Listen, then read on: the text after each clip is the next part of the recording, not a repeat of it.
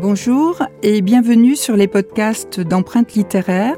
Je suis Patricia Fils, professeure de lycée dans l'Académie de Caen, et j'ai le grand plaisir d'accueillir à mes côtés Cassandre, qui est une élève de, lycée comme vous. Alors aujourd'hui, nous allons parler des, Lumières. Alors, euh, ben, j'attends, j'attends votre question. Les Lumières, c'est un, c'est un mouvement qui se répand euh, à travers toute l'Europe. Pourquoi et quelles sont ses caractéristiques? Alors oui, c'est tout à fait juste. C'est un mouvement européen euh, euh, qui, principalement, mais pas seulement, hein, va se diffuser et se construire également en Allemagne, en Italie, en Angleterre, mais également euh, en, Russie. Alors c'est un mouvement qui se situe dans la continuité des réflexions du XVIIe siècle, hein, dont il a été question déjà dans, dans, dans, le podcast sur cette question et où il était, où on rencontrait la figure de l'honnête homme. En fait, c'est vraiment euh, cette idée que, que développent les philosophes, que l'homme doit être guidé euh, par la raison. Et cette, euh, cet exercice de la raison, ça amène à mettre en, en cause, à questionner les traditions, les préjugés. C'est aussi une pensée qui réfléchit aux conditions du bonheur de l'homme. Après tout, c'est un noble, c'est une noble question.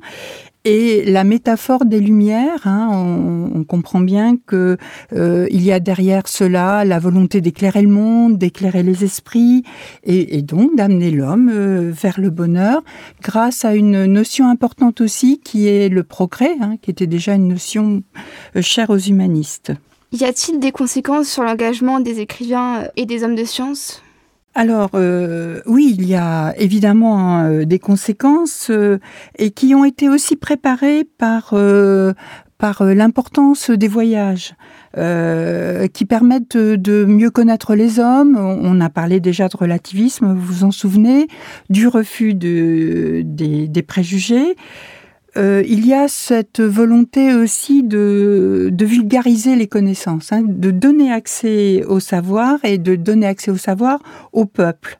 Et c'est à la fois dans le domaine de, la science, mais également dans le domaine de la littérature. On parle de lutter contre l'obscurantisme, hein, on file la métaphore de, la lumière. Alors l'encyclopédie, évidemment, en est vraiment le, plus bel exemple. Euh, euh, de cette œuvre de Diderot et d'Alembert euh, qui va faire le, point, le bilan de toutes les techniques euh, et les savoirs de, son époque, hein, jusqu'au métier des tisserands et, autres savoirs de ce type, et qui questionne également le politique, euh, la morale, et on peut penser à l'article par exemple de Voltaire, Torture, qui questionne vraiment cette pratique juridique. Hein. D'accord, merci. Quels sont les combats des Lumières? Alors on a parlé euh, justement là de lutte contre la torture, euh, par exemple, euh, pour ce qui concerne Voltaire. Plus, plus largement, c'est une critique de la monarchie absolue, hein, qui a été vraiment le régime de, de, ce siècle du XVIIe et du XVIIIe, monarchie absolue de droit divin, hein, qui tire son essence de Dieu, pour de nouveaux modèles. On, reprend cette métaphore du despotisme c'est-à-dire d'un pouvoir éclairé, hein, que, tel que le développe euh, par exemple euh, Montesquieu. Euh, pour justement dénoncer les caprices d'un roi autoritaire et qui, dont le pouvoir n'est pas fondé. La lutte, évidemment, on a parlé, la lutte contre les persécutions, on a parlé de la torture, lutte contre l'esclavage. Vous connaissez ce, ce beau texte, euh, Le nègre de Suriname, euh, qui est extrait de, de Candide, par exemple.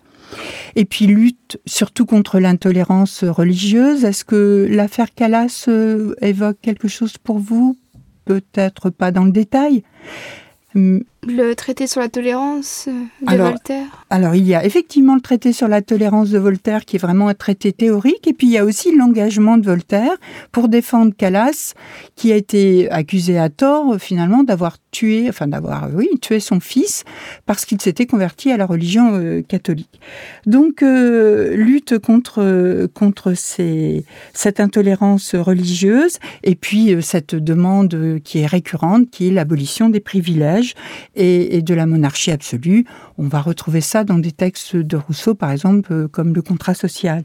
Quels sont les principaux genres euh, et leurs particularités Alors évidemment, hein, euh, compte tenu du, des thèmes dont on a parlé, lutte contre le pouvoir, contre la religion, l'importance c'est évidemment les écrivains écrivent des écrits théoriques. Hein, euh, des pamphlets, euh, on l'a vu, des articles de, l'encyclopédie, des traités sur la tolérance, vous l'avez cité, mais également on emprunte d'autres formes comme le roman épistolaire, qui à la fois permet de divertir, mais aussi d'échapper à la censure.